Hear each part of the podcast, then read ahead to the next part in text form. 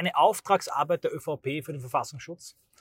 Servus Leute, liebe Grüße aus Wien. Herzlich willkommen bei der Audioanalyse, in der ich mich über die Sonntagskrone vom 15. Oktober auch im Podcast-Format auslasse.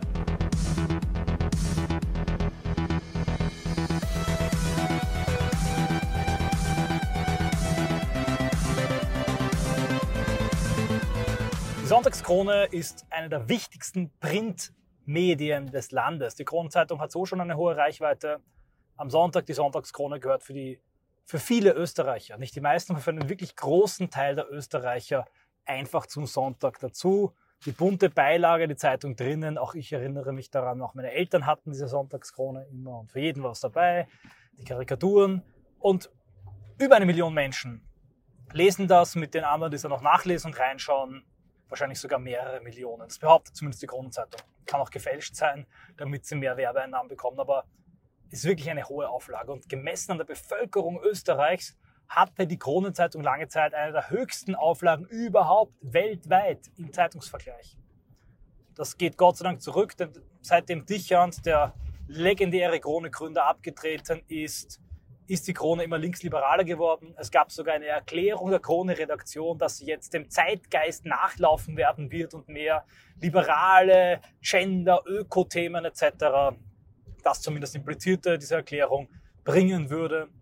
Mittlerweile darf eine Natascha Strobel Gastkommentare verfassen, also eine linksradikale Rechtsextremismus-Expertin aus dem weitesten linken marxistischen Rand der Gesellschaft, aus meiner Sicht. Ich glaube auch, dass ich den Begriff Marxistin nicht von sich weisen würde. Zudem gibt es ein TV-Beleg, wo sie in einer Debatte sich nicht von der Gewalt einer antifaschistischen, äh, eines antifaschistischen schwarzen Blocks des NoWKR-Bündnisses distanzieren kann als damalige Sprecherin davon. Und die darf in der Kronzeitung publizieren, genauso wie ein Herr Pandi, ein Klaus Pandi, einer der größten Gegner, Herbert Kickels und die Lena Schilling, die das Sprachrohr der Klimaaktivisten und ähm, auch teilweise der Klimakleber in Österreich. Das ist die Grundzeitung heute. Hetze, wirklich brutalste Hetze gegen die identitäre Bewegung. Jede Lüge wird aufgegriffen und massive Attacken und Kampagnen, die gegen die FPÖ gefahren werden. Ich will mich hier nicht zu weit und zu sehr auslassen, sondern auf eine andere Audioanalyse verweisen hier, nämlich die identitären Strategie der ÖVP.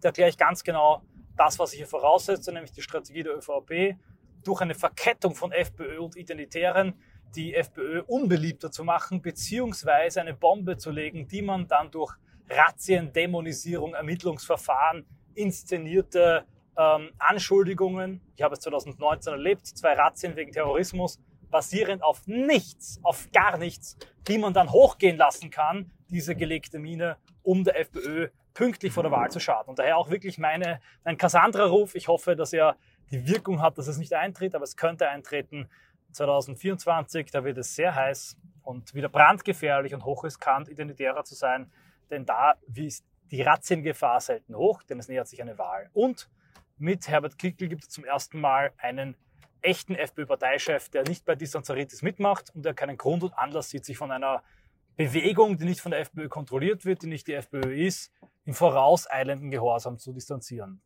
Metapolitisch richtig, aber brandgefährlich für uns und natürlich auch ähm, ständige Attackemöglichkeiten für die FPÖ. Aber alles, was etwas darstellt und was den Kopf herausragt aus dem Schützengraben der Bequemlichkeit der politischen, wird natürlich angeschossen und angegriffen.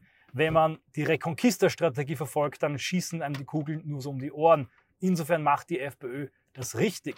Aber das, was ich prognostiziert habe in der alten Audioanalyse, das wird jetzt mit diesem Hitpiece, mit diesem Offenbarungseid des Schweinejournalismus, tut mir leid, der Begriff ist wirklich nicht übertrieben, das wird hier überdeutlich, welches Spiel die Krone spielt und besonders erschütternd ist, dass der Geheimdienst in Österreich, der uns vor importierten Terrorismus schützen sollte, dass der hier nicht nur mitspielt, sondern sogar Urheber des Ganzen ist. Wir haben es hier mit einer doppelten Auftragsarbeit zu tun. Einmal eine Auftragsarbeit, und das muss ich leider wirklich genau so vermuten, für den Geheimdienst, für den Verfassungsschutz in Österreich. Und dann eine Auftragsarbeit der Kronenzeitung in der Sonntagskrone, Millionen Leser, eine Berichterstattung darüber mit Hochglanzbildern, einem Bild von mir, einem Foto von mir und direkt daneben Hitler, Gruß, SS, irgendwelche Emojis, die angeblich so verwendet werden. Der Artikel ist gespickt mit miesen, miesen Lügen. Ich will auf drei entscheidende hier eingehen. Zuerst wird behauptet, wir wären eine Miliz. Das sagt zumindest Hawaii Pirchner, der Chef des Verfassungsschutzes, in Bezug auf unsere Defend Europe Mission, die, finde ich auch interessant, die Einreise von Flüchtlingen nach Europa hätte verhindern sollen. Äh, ich habe gedacht, Flüchtlinge fliehen und reisen nicht ein, lieber Herr Pirchner. Ziel der Mission Defend Europe und äh, von Miliz war da keine Spur. Wir hatten blaue T-Shirts an, war eine NGO-Aufklärungs- und Erkundungsfahrt gegen linke Schlepper-NGOs. Es gab damals nämlich erst den begründeten Verdacht, noch aber keine klaren Beweise dafür, dass sie mit Schleppern zusammenarbeiten. Und genau die zu erbringen, war das Ziel der Mission. Wir haben auch klar gesagt, dass wenn Leute in Seenot sind, wir sie natürlich retten, sie dann allerdings an die libysche Küstenwache übergeben werden, mit der wir auch Kontakt aufnehmen konnten während unserer Mission. Erste große Lüge, zweite große Lüge, das ist ein ungeheuerlicher Satz. Ich lese ihn euch vor und ihr müsst, während ich ihn vorlese, immer daran denken, dass Millionen unbedarfter Österreicher das lesen. Identitäre weisen darauf hin, ja nicht rassistisch zu sein. Und doch nahm die Gruppe unter Führung von Martin Sellner Spenden des Attentäters von Christchurch, Neuseeland, der bei einem Anschlag auf Moscheen 51 Menschen tötete, entgegen. Das schreibt man nicht aus Zufall, das passiert einem nicht, das ist pure und boshafte Absicht. Der Satz ist faktisch nicht falsch. Ja, es gab eine Spende von diesem Attentäter. Allerdings wird nicht gesagt, dass die Spende ein Jahr vorher erfolgte. Es wird nicht gesagt, dass wir nicht wussten, dass er der Attentäter ist. Es wird so geschrieben, dargestellt, auch chronologisch. Zuerst wird das Attentat geschrieben, dann das Entgegennehmen. Als hätten wir ganz gewusst und gezielt die Spende eines Terroristen angenommen. Das ist perfide, aber es wirkt. Es wirkt und viele Menschen werden auf Abstand gehen. Menschen, Wirte, die uns Lokale vermieten sollten, Banken, die, von, bei denen wir Konten öffnen wollen, die treten zurück. Parteien, Politiker, die vielleicht allmählich von der Distanzierung Abstand genommen haben, distanzieren sich wieder. Ganz genau bewirkt diese millionenzüngige und millionenfach gelesene und leider auch oft geglaubte Lüge. Die Geschichte, wie sie wirklich abgelaufen ist, die Widerlegung, die zu wiederholen, in derselben Reichweite millionenfach zu wiederholen, kann ich nicht bringen und nicht leisten. Und so wirkt die schwarze Propaganda und auch der dritte Punkt ist derartig bösartig und perfide und wurde bereits im Jahr 2019 gegen uns angewandt. Es ist wirklich heftig. Also, wie ich das gelesen habe, stockt mir wieder mal ein bisschen der Atem. Immer wieder schaffen es die Corona-Zeitung und der Verfassungsschutz, mich negativ von ihnen zu überraschen. Derartige Perfidie, derartige Boshaftigkeit, vor allem von Seiten des Verfassungsschutzes, aber auch der Corona-Zeitung, da bleibt einem wirklich die Spucke weg. Zwischenüberschrift Identitäre Horten 120, Klammer auf, legale, Klammer zu, Schusswaffen. Hört man, die Verfassungsschützer lässt nichts an eine NGO erinnern. Gewalt- und Sexualdelikte, 120 registrierte Schusswaffen, nahe Kontakte zu Neonazis. Das Gefahrenpotenzial, das von IBÖ und DO5 ausgeht, ließe sich beliebig fortsetzen. Sexualdelikte? Spinnen die? Sind auf den Kopf gefallen? Gewaltverbrechen? Die IB ist immer und in jedem Verfahren freigesprochen worden und ist eine friedliche, patriotische NGO. Das hätten sie schreiben können und müssen, haben sie nicht getan. Stattdessen ein Trick, der so boshaft ist, so hinterfotzig, dass einem erneut die Spucke wegbleibt. Haltet euch fest. Wie kommen sie auf das? Im Jahr 2018-19 wurde eine ominöse Mitgliederliste vom Verfassungsschutz erstellt mit, ich glaube, 346 sogenannten Mitgliedern. Wie genau die erstellt wurde, wer die sind, Darauf hatten wir keine Einflussnahme, dazu hatten wir keine Einsicht. Tatsächlich hat die IB nur sehr wenige Mitglieder, ähnlich wie Greenpeace, sondern nur viele Förderer, also alle Leute, die irgendwann mal Geld gespendet haben. Dann gibt es Leute, die den Rundbrief abonniert haben. Dann gibt es einen Sympathisantenkreis und einen harten Kern an Aktivisten. Das Ganze ist sehr fluktuierend, wie bei jeder NGO. Was diese Herrschaften jetzt gemacht haben, ist, irgendwelche Leute, die irgendeinen Bezug zur IB haben oder auch nicht haben, das ist intransparent hergenommen, und mit denen dann abgeglichen das Waffenregister und das Strafregister. Sind es fünf Leute, dann sind 120 legale Waffen tatsächlich viel. Sind es 500, schaut die Sache schon ganz anders aus. Und ich sage euch, nehmen wir das Mitgliederverzeichnis der Naturfreunde der SPÖ. der Kirchenbeitragszahler der Leute im Anglerclub, im Alpenverein und gleichen wir das dann ab mit dem Strafregister, dann wird der Alpenverein zu einer bösartigen Sekte voller brutaler Gewalttäter. Dass man das nicht macht und nicht machen kann, dass Journalismus so nicht funktioniert, leuchtet jedem ein. Die Krone macht es dennoch und dahinter steckt natürlich der Verfassungsschutz, der aus völlig heiterem Himmel, und ich komme jetzt zu der äh, These der Auftragsarbeit, ohne irgendeine Not urplötzlich ein Symposium zur Gefahr der neuen Rechten gemacht hat. Wohlgemerkt, während Messer, Morde, Gewalttaten, Vergewaltigungen, Terrorgefahr Österreich wöchentlich erschüttern. Ich werde jetzt was machen, was ich eigentlich nicht machen sollte. Ich werde äh, Selbstkritik üben und entmystifizieren. Es könne, so Experten, wenn es nicht gelingt, die Gruppe aus der Mitte zu verdrängen, der Ansturm auf die Bewegung sich kaum einbremsen lassen. Also wenn es nicht gelingt, uns aus der Mitte zu verdrängen, schreibt die Krone, dann wird sich der Ansturm auf uns kaum einbremsen lassen. Erstens, die IB ist natürlich nicht in der Mitte der Gesellschaft, äh, wenn man von der Fake-Mitte des Mainstreams ausgeht, sondern durch massive Zensur und Dämonisierung an den Rand gedrängt. Das ist eine marginalisierte, oppositionelle, friedlich-demokratische Bewegung. Auch wenn sie das ausdrückt, was die Mehrheit der Mitte der Gesellschaft denkt, wird sie bereits massiv verdrängt durch eine Mischung aus Zensur, Repression und Verleumdung. Und dann, der Ansturm ließe sich kaum bremsen.